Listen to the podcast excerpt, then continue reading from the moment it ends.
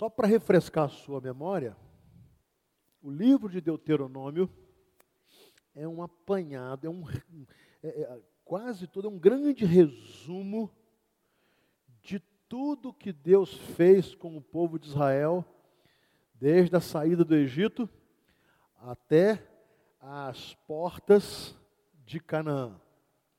Então, o, número de, o livro de Deuteronômio é uma, é uma espécie de lembrança de lembrança de todo aquele tempo no deserto, das experiências positivas e negativas que o povo experimentou, teve lá no deserto.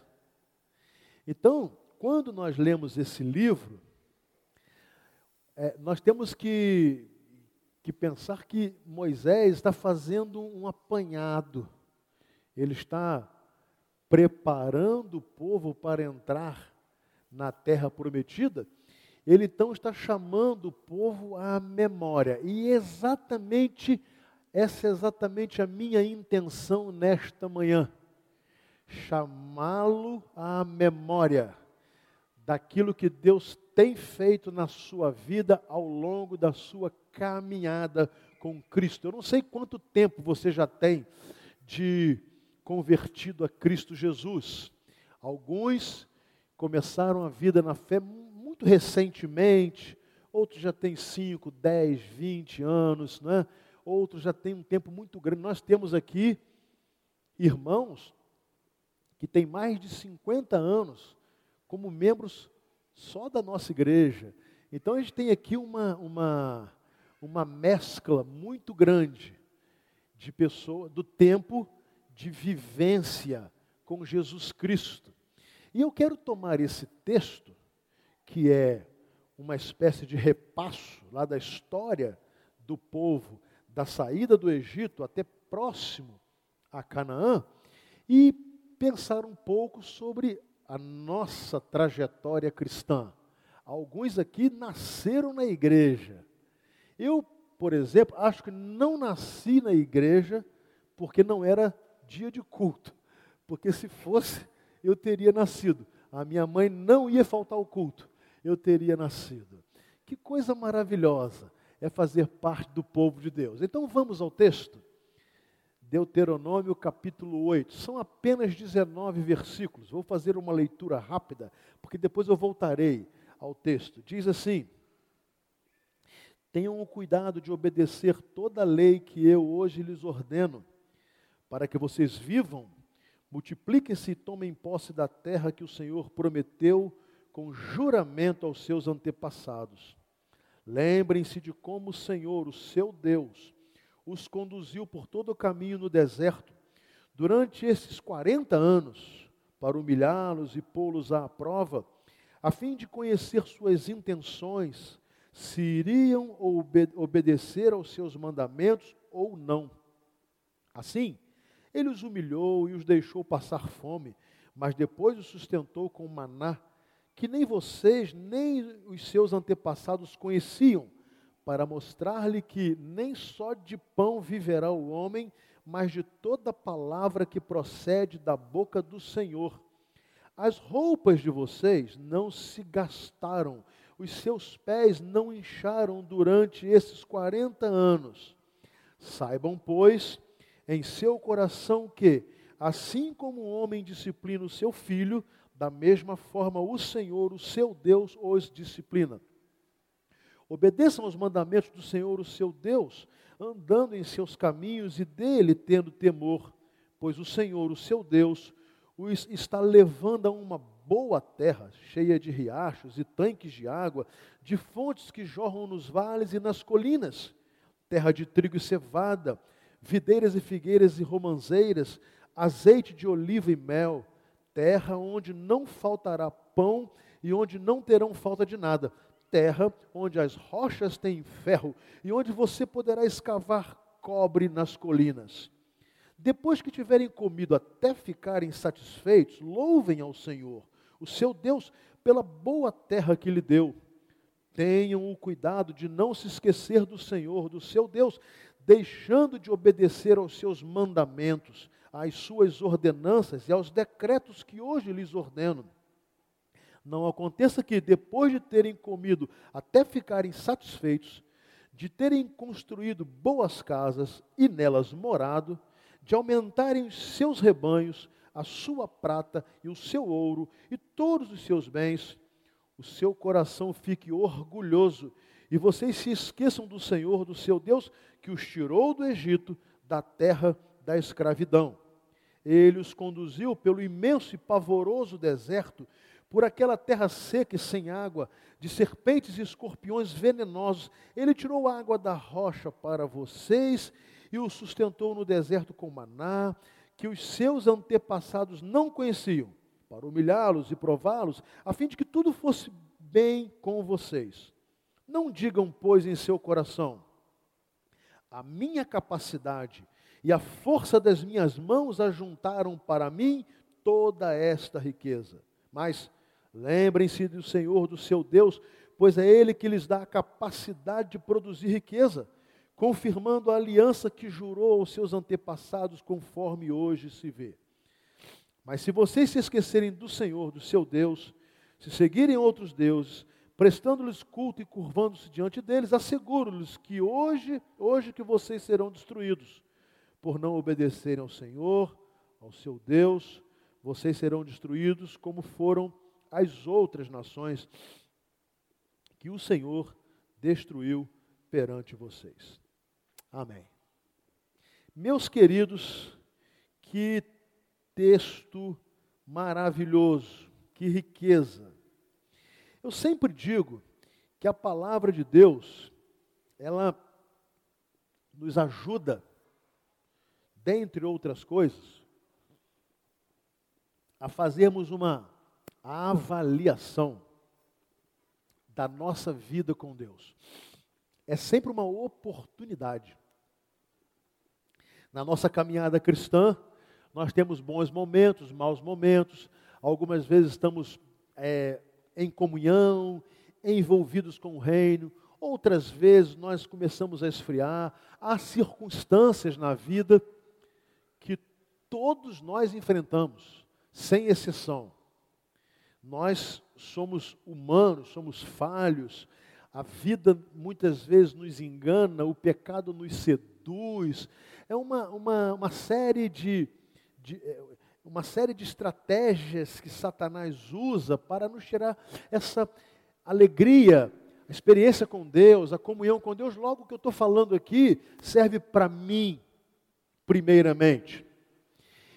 Ao meditar nesse texto esta semana, eu me deparei com Moisés fazendo uma, uma pequena recapitulação de algumas experiências que, que Deus permitiu o povo ter. Primeiro, ele fala de 40 anos, um tempo no deserto.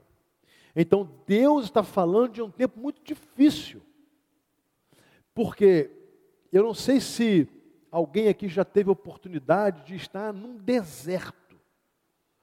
O deserto é terrível.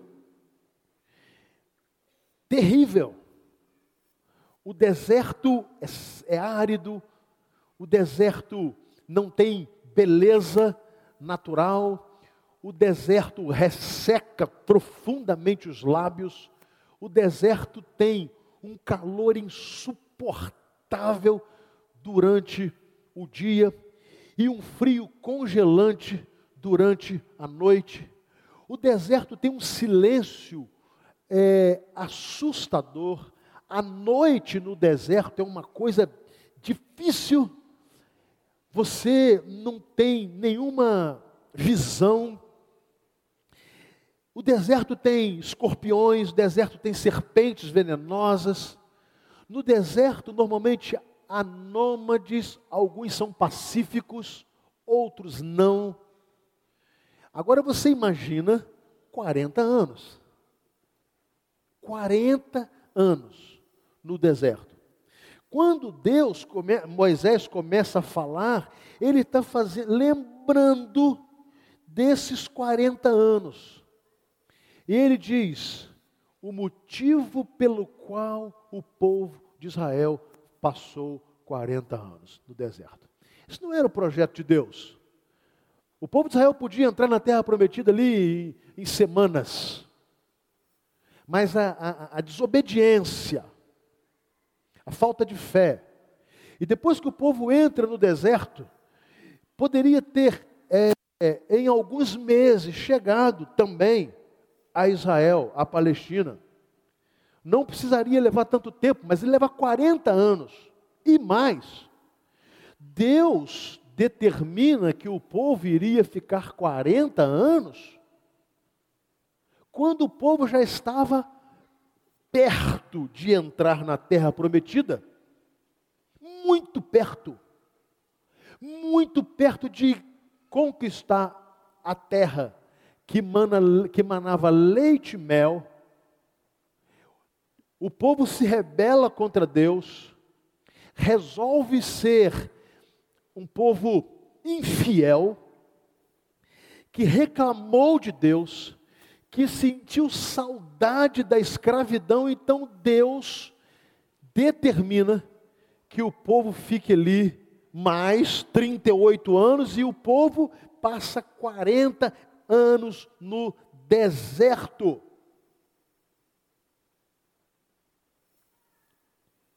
E ele diz o motivo, versículo 3, versículo 2: para humilhá-los e pô-los à prova, a fim de conhecer suas intenções, se iriam obedecer aos seus mandamentos ou não. E assim ele os humilhou. Eu vejo que muito daquele, daquele deserto foi uma maneira de Deus depurar o seu povo. De Deus mostrar ao povo quem era verdadeiramente soberano, quem era o dono de todas as coisas.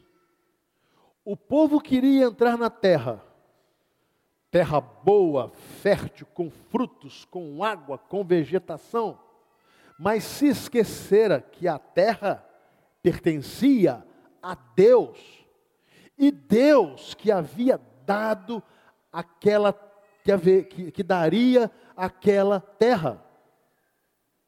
Então, pela infidelidade, incredulidade, desobediência, Deus mostrou: aqui quem manda sou eu. E durante 40 anos, problemas terríveis, batalhas, calor, frio, fome, sede, perigos do deserto. E Deus então permite aquela, aquela peregrinação longa para que houvesse uma depuração. Bom, o que isso tem a ver comigo e com você? É que muitas vezes Deus permite as nossas tribulações, Deus permite alguma, alguma escassez, Deus permite porque percebe na nossa natureza que nós valorizamos mais as coisas que Ele pode nos dar do que o Deus que nos dá todas as coisas. Então ele fala de uma forma muito simples: vocês foram para o deserto e ficaram ali 40 anos, porque eu os coloquei à prova, eu os humilhei, para que vocês reconheçam quem é Deus.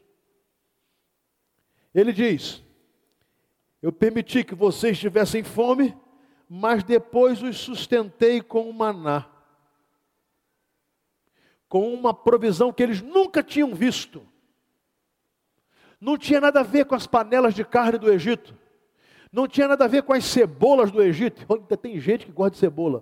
Não tinha nada a ver com nada que eles pudessem produzir. Nada. Era provisão de Deus. E Deus deu a provisão diária do maná. Vinha do céu. Deus mandou. Não faltou um dia. Ele dava a porção necessária. A porção para cada dia. Quem guardasse para o dia seguinte, aquela porção apodrecia. Deus fez e garantiu a sobrevivência do povo durante os 40 anos, mas ensinando que ele era o provedor. E durante todo aquele tempo, embora não fosse sempre o pão que o povo queria comer, mas o maná necessário não faltou. Propósito de Deus dizer assim: nem só de pão viverá o homem, mas de toda palavra que procede da boca do Senhor. Não é coincidência que Jesus repete estas palavras. Ele repete estas palavras lá em João, capítulo 4. Ele, ele repete estas palavras nem só de pão viverá o homem, mas de toda palavra que procede da boca do Senhor. O que, Je, o que Jesus falou e o que Moisés falou ao povo aqui no deserto é o seguinte: o alimento primordial de vocês é espiritual. O, o, alimento material, ele é temporal, ele é passageiro, ele pode ter hoje e faltar amanhã. Eu posso fazer com que a terra produza, ou eu posso tornar a terra infértil. Logo, não depende de vocês.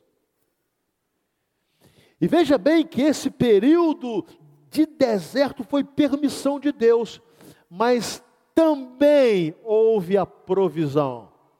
Olha que coisa maravilhosa o versículo 4. As roupas de vocês não se gastaram, os seus pés não incharam durante esses 40 anos. 40 anos. Deus não permitiu que as roupas, e, e, e isso faz um sentido quando você está pensando num povo que está no deserto que está no deserto, andando, caminhando em terreno pedregoso, duro. Os pés não incharam, as roupas de vocês não desgastaram, porque eu, o Deus de vocês, providenciei a sobrevivência durante esse tempo. Bom, é claro, né? Se a gente falar aqui hoje, e não é o propósito da mensagem, eu estou só abrindo um parênteses, né, em falar em ficar 40 anos sem comprar roupa. Primeira coisa, divórcio. Né? Primeira coisa. É, as esposas vão pedir divórcio e dizer que é justa causa. Né? Mas isso se trata de uma visão que Deus quer nos mostrar que nós devemos saber viver na escassez e na abundância.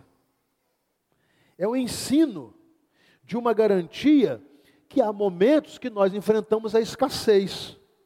Vem o desemprego, o salário diminui, o Estado resolve não pagar os seus servidores, há uma complicação, e aí vem, vem uma dificuldade.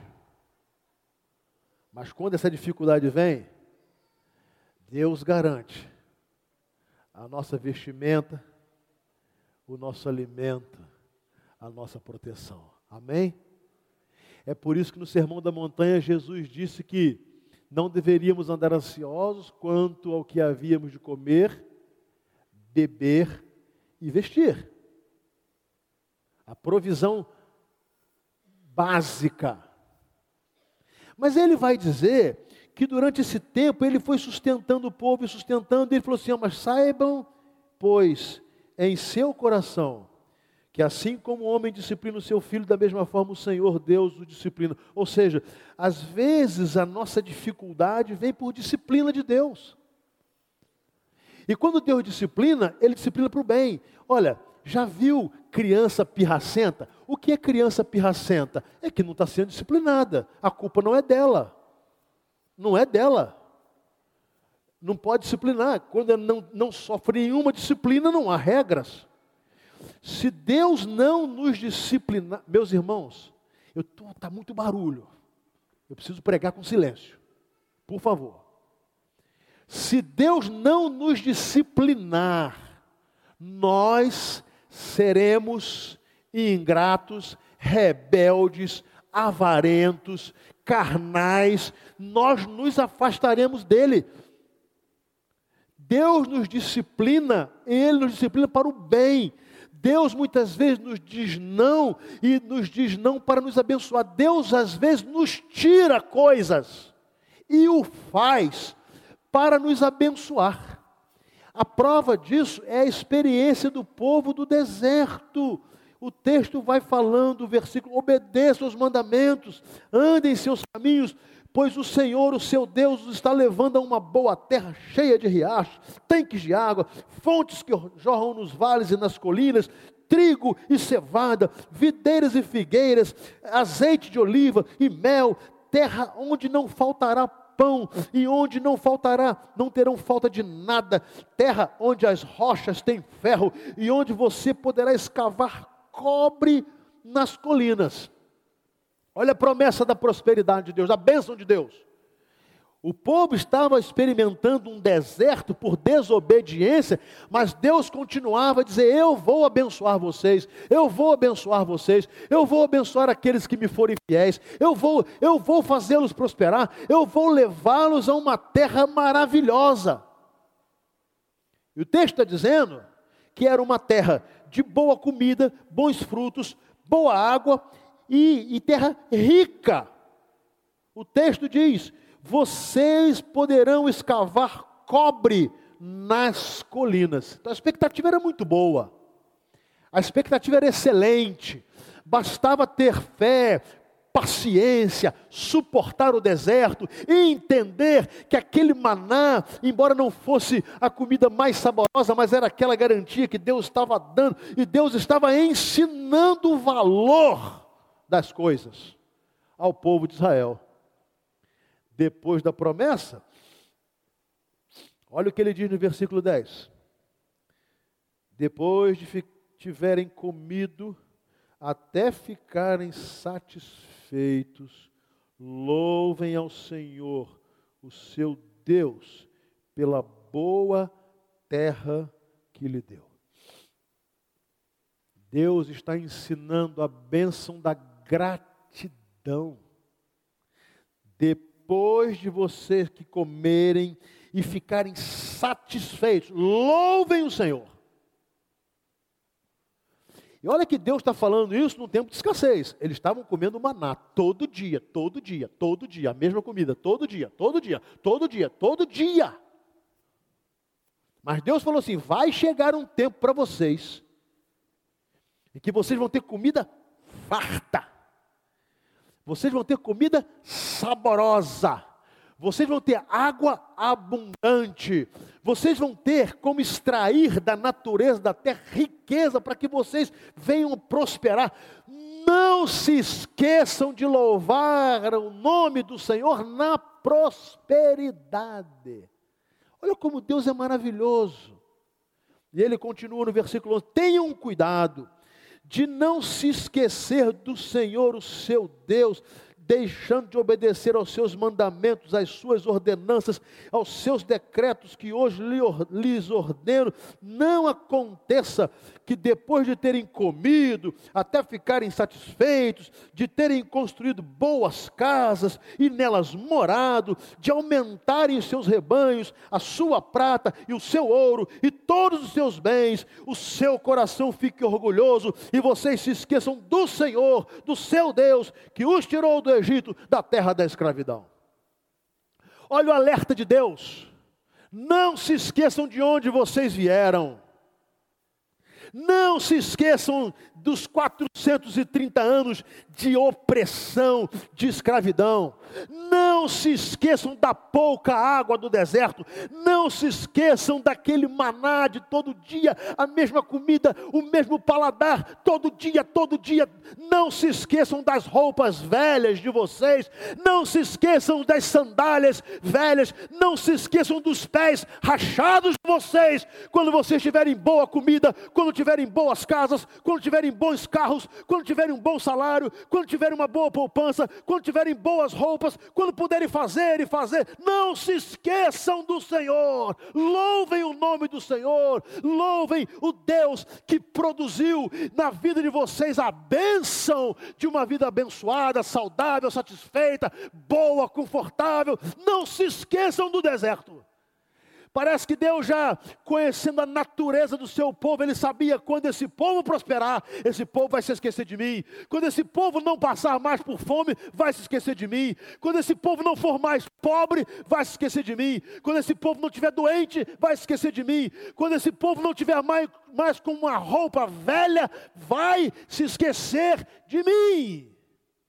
E ele vai dizer ao povo, por intermédio de Moisés: vocês estão a ponto de entrar na terra.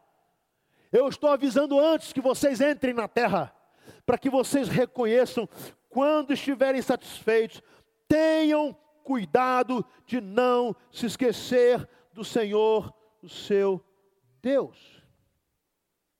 Depois de aumentarem os seus rebanhos, a sua prata, o seu ouro, construído boas casas, morado nelas, ter todos os seus bens, cuidado para que o seu coração não fique orgulhoso e vocês se esqueçam do Senhor, do seu Deus, que os tirou da terra do, da escravidão. Ele os conduziu pelo imenso e pavoroso deserto, por aquela terra seca e sem água, de serpentes e escorpiões venenosos. Ele tirou água da rocha para vocês e os sustentou no deserto com maná, que os seus antepassados não conheciam, para humilhá-los e prová-los, a fim de que tudo fosse bem com vocês. Eu sempre conto, e vou repetir porque muitos aqui não conhecem essa história.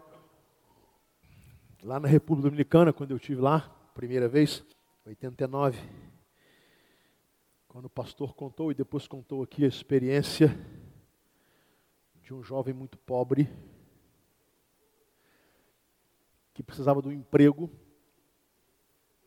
E a República Dominicana vive de turismo e cana-de-açúcar. Então, lá na cidade de Puerto Plata, uma cidade de praia, a sobrevivência é ter emprego nos hotéis. E um jovem foi à casa do pastor, pediu, pastor, eu queria que o senhor orasse por mim, estou passando muita necessidade, eu preciso trabalhar. Eu não estou conseguindo emprego. Eu bato em todas as portas e as portas se fecham para mim. Eu gostaria que o senhor orasse comigo, eu quero fazer um voto a Deus. No momento em que eu tiver o meu emprego, receber o meu primeiro salário, eu serei dizimista até o final da minha vida. Vamos orar, disse o pastor. Eles se ajoelharam. O pastor Manolo orou por ele, pediu que Deus abrisse a porta e passou algumas semanas, ele conseguiu um emprego, um emprego muito simples. Ele limpava é, banheiro, cortava grama de um dos hotéis lá de Porto Plata e começou a ganhar o seu salário. Era um pouco salário, o salário era pouco, pouco, pouco. Eu vou aqui criar uma hipótese. Ele ganhava 200 dólares por mês. E aí ele chegava na igreja todo mês e entregava os seus 20 dólares, porque era do Senhor. E aquele jovem foi um, jovem muito responsável, ele começou a prosperar. Daqui a pouquinho ele foi promovido. Ele não ficava mais lavando banheiro e tal, ele ficava cuidando lá da grama, e, é, levando os carrinhos e o, o taco lá do campo de golfe. E naturalmente ele, ele aumentou a sua renda. Daqui a pouquinho ele passou a ganhar 500 dólares. Ele todo mês ia lá e os seus 50 dólares era, que era de Deus. E, tá, e ele foi, daqui a pouquinho, ele passou a trabalhar ali na recepção do hotel, atendendo os hóspedes como maleiro.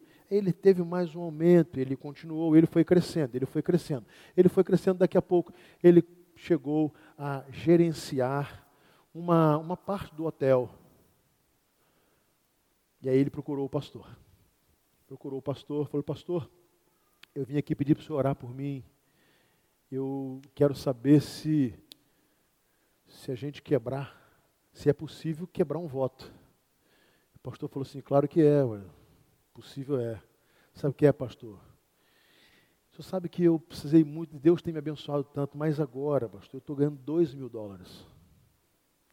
Só há de convir comigo que 200 dólares de dízimo é muito dinheiro.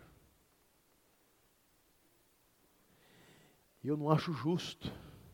Eu trabalhei, eu ganhei, eu agora sou um supervisor, eu agora tenho uma certa importância lá no hotel.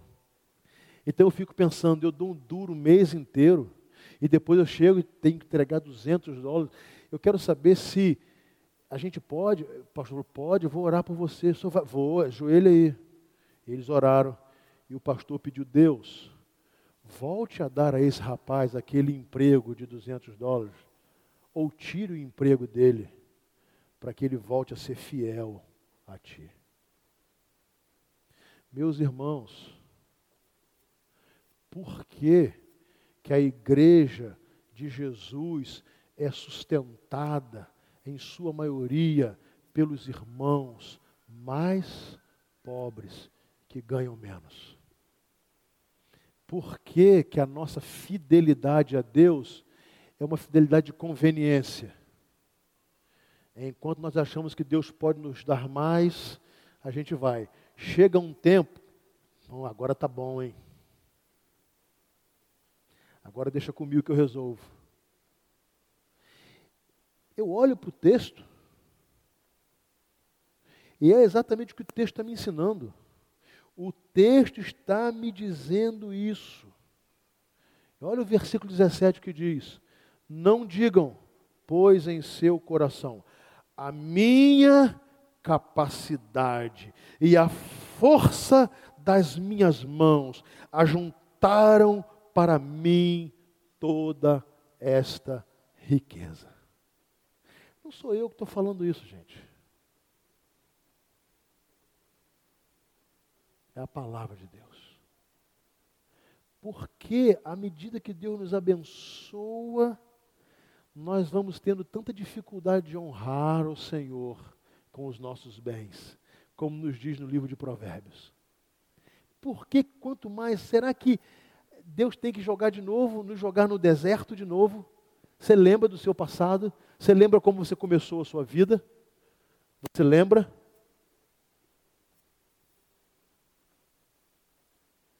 Você lembra como é que foi? Em tese, todos nós viemos do muito pouco. Alguns não, mas isso é raro. Mas até quem não veio do muito pouco foi abençoado por Deus na vida dos pais. Mas em tese, em tese, nós viemos do muito pouco.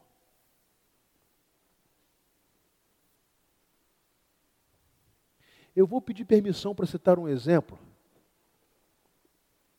do nome de um irmão que eu tenho profunda admiração pela postura dele. Desde que aqui eu cheguei há 20 anos atrás, o irmão Manuel Gervásio, o nosso Manelzinho, ele era muito pobre. Ele veio de uma pobreza, se casou. Menino trabalho, trabalho, trabalho. E todos os dias saindo do trabalho, seis horas da tarde, e para poder sustentar a família com dignidade, dando aula de violão, para lá e para cá, para lá e para cá. Não toca nada, né, Pedro Henrique? Mas, né? Para lá e para cá, para lá e para cá, para lá e para cá. Fazendo um preço muito barato principalmente para os meninos da igreja, com a visão de ensinar para que nós tivéssemos músicos. A gente brinca muito com o Manel, mas o Manel saía com fome, gente. Com fome. Mas sempre muito inteligente. Marcava a aula na nossa casa na hora da janta, do lanche e tal. Né, Pedro Henrique? Muito, sempre muito inteligente. Muito inteligente ele sempre foi. Então, lá em casa, por exemplo, era na hora do lanche e tal. Aí ele dava 10 minutos de aula né, e se alimentava e ia embora. Eu estou fazendo uma brincadeira, mas para dizer o seguinte: o Manuel sempre foi fiel. Fiel. E Deus foi honrando Manel. E trabalhando, e trabalhando, trabalhando e servindo a Deus, trabalhando e comprometido com as coisas de Deus, e trabalhando. Chegava cansado, com fome, saía de casa de manhã, às vezes chegava em casa dez e meia da noite. Manel, Deus abençoou. Manel hoje é sócio de uma ótica. Graças a Deus a vida do Manel melhorou bem. Manel construiu a sua casa. Manel pôde comprar o seu carro novo. Manel, graças a Deus, tem podido dar estudo aos seus filhos, uma vida muito melhor do que ele pôde ter com ele e a sua esposa, Dione. E o Manel continua o mesmo.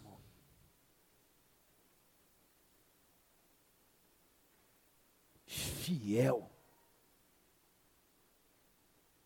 Porque ele reconhece que na escassez ou numa condição melhor, quem tem lhe sustentado é o Senhor. Citei só o exemplo dele porque eu sei que ele não tem nenhum tipo de vaidade, senão não citaria. Meus irmãos, nós precisamos voltar a entender que quem é o provedor da nossa vida é Deus. Não somos nós. Não somos nós. Nós não podemos cair na tolice que o povo do deserto caiu e Deus fala aqui: cuidado, não digam em seu coração a minha capacidade e as forças das minhas mãos ajuntaram para mim toda essa riqueza. Mas, lembrem-se, versículo 18: do Senhor, do seu Deus, pois é Ele que lhes dá a capacidade de produzir riqueza, confirmando a aliança que jurou aos seus antepassados, conforme hoje se vê. Deus é que nos dá essa capacidade, gente. Deus. E se Ele quiser, Ele tira também. E muitas vezes Ele tira para nos ensinar. Muitas vezes Ele permite que a gente vá voltando para o lugar de onde veio para nos ensinar. Isso não tem nada a ver com você. E fui eu que te dei inteligência, fui eu que dei saúde, fui eu que dei oportunidade, fui eu, fui eu. Eu sou o dono de todas as coisas. E aí, o que, que Moisés está fazendo aqui? Moisés está tão somente fazendo uma recapitulação e lembrando o povo: olha, muito do que nós passamos foi permissão de Deus por conhecer o nosso coração. E aí ele termina. Mas se vocês se esquecerem do Senhor, do seu Deus, e seguirem outros deuses, isso aqui não tem nada a ver com que a gente. Olha, quais são os nossos deuses? Ou quem são?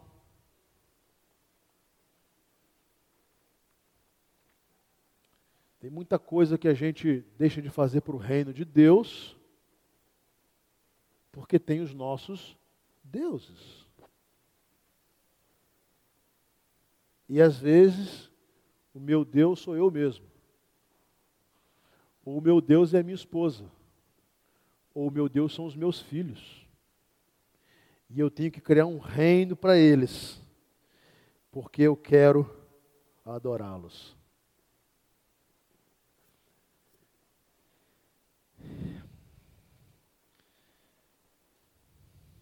Mas se vocês se esquecerem do Senhor, Asseguro-lhes hoje que vocês serão destruídos por não obedecerem ao Senhor, ao seu Deus. Vocês serão destruídos como foram as outras nações que o Senhor destruiu perante vocês. Pode ser que Deus não destrua a minha vida financeira. Ele destrói a minha alegria. Ele permite que, que eu passe provações terríveis que eu vou olhar para o que eu tenho e assim, eu daria tudo que eu tenho para ter paz. Eu daria tudo que eu tenho para ter meu casamento de volta. Eu daria tudo que eu tenho para ter os meus filhos com o Senhor. Eu daria tudo. Mas eu criei os meus deuses. Então eu quero concluir dizendo que o capítulo 8 é um apanhado que Moisés fez. Que Moisés faz para mostrar ao povo o caminho da obediência e o caminho da desobediência, o caminho da gratidão e o caminho da ingratidão. Agora, a escolha é nossa.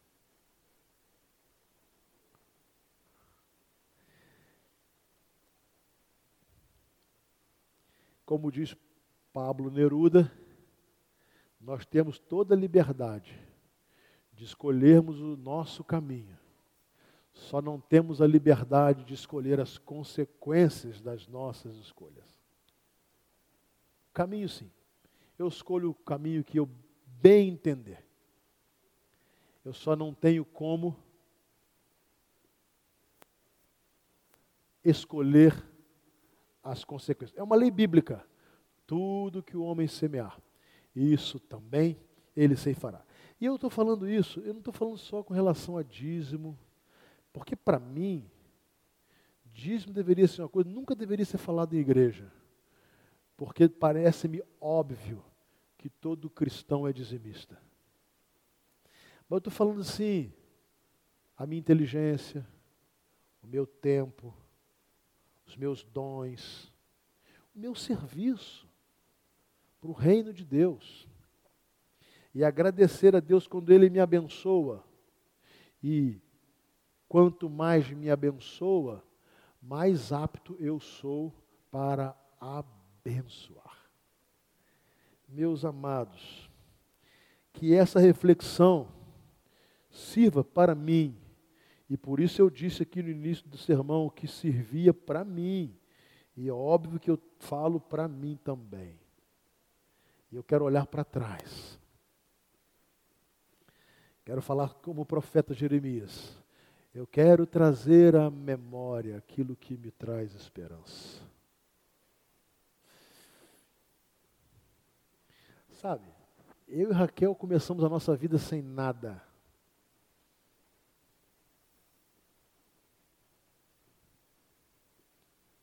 Já falei isso inúmeras vezes, mas faço questão.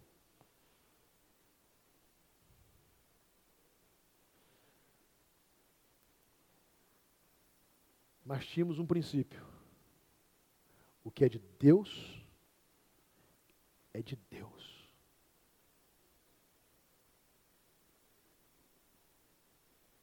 Princípio simples. Que a nossa vida ia servir a Deus. Que amaríamos missões. Que olaríamos o reino de Deus Graças a Deus, ao longo dos anos, a nossa vida melhorou muito. E graças a Deus, os nossos princípios continuam exatamente o mesmo.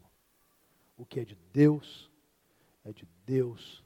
Nós amamos Jesus, nós amamos missões e nós queremos usar tudo que Deus tem nos dado para abençoar mas não fazemos nada mais do que o nosso dever. Por isso não merecemos nenhum tipo de elogio. É a única coisa que se espera de um coração agradecido. Eu termino com você apenas pedindo para que isso é uma coisa de foro íntimo, mesmo. Que você ore ao Senhor. Que você olhe a sua história e perceba o quanto a mão de Deus esteve com você. Coisa íntima, não precisa comentar com ninguém. Sabe? Olha para a sua história. Quanto a mão de Deus esteve presente, abençoando, às vezes também pesando, e quando Deus pesa a mão, também é para abençoar. Porque nós precisamos muitas vezes ser corrigidos pelo Senhor, todos nós precisamos ser corrigidos pelo Senhor. E ver que teve um tempo que a nossa roupa não se rasgou, que os nossos pés não ficaram inchados, que a comida que não era aquela que nós gostaríamos de ter foi suficiente para nos trazer até aqui. Amém? E olhando agora, reconhecer que se estamos satisfeitos, que bom, louvado seja o nome do Senhor. Amém? Que Deus nos abençoe. Vamos nos colocar em pé.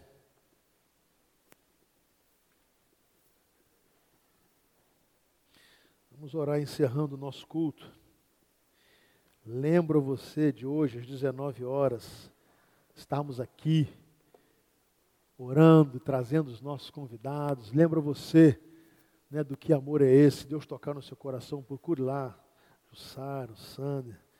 Lembra você da nossa campanha de missões? Estamos pregando que o eu sou é a esperança das nações. E peço a você que ore pelo nosso país. Nosso país está vivendo um tempo difícil. Mas um tempo do agir de Deus, eu não tenho a menor dúvida disso e que esse agir de Deus seja para a glória do nome do Senhor. Deus amado, obrigado por tua palavra, obrigado por esta manhã, obrigado pela provisão de cada dia que o Senhor nos tem dado, obrigado pelo cuidado, obrigado pela escassez e pela fartura, obrigado pelos momentos em que o Senhor nos corrige. E quando somos corrigidos, somos para o nosso bem, porque o Senhor, nosso Pai eterno, que nos ama de forma tremenda. Ajuda-nos, ó Deus, a sermos fiéis e crermos na tua provisão na hora da escassez. E ajuda-nos a sermos gratos quando estivermos satisfeitos. Despeça-nos em paz nesta manhã. Obrigado porque nós teremos na nossa mesa agora o pão de cada dia. Louvado seja o nome do Senhor. Em nome de Jesus oramos. Amém. Que Deus vos abençoe.